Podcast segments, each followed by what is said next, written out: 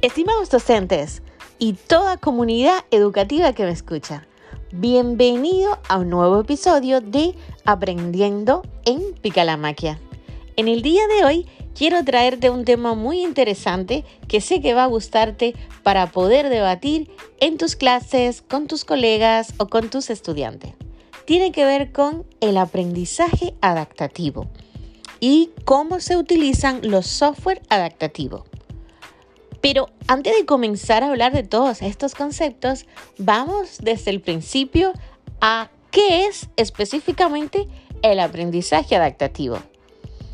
Esto es una metodología que apoyándose la implementación de las nuevas tecnologías, específicamente en el análisis de los datos, recopila información súper vasta e importante para adaptar la educación a las necesidades personales de cada una de las personas que están aprendiendo.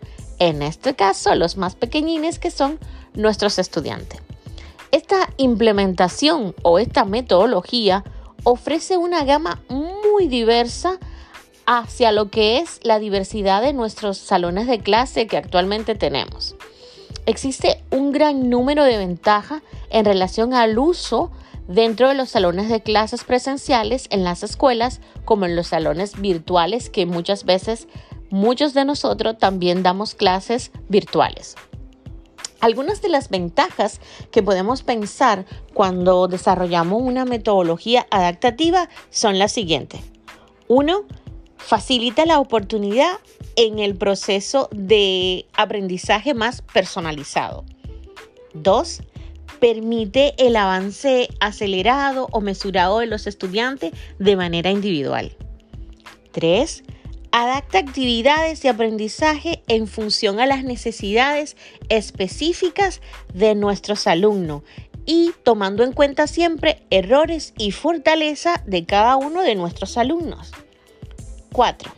Fomenta el aprendizaje autónomo, lo cual es importante comenzar a trabajar eh, la idea de que nuestros estudiantes puedan formarse, tengan esa necesidad de indagar y de buscar, lo que permite que se desarrollen habilidades para el aprendizaje autónomo.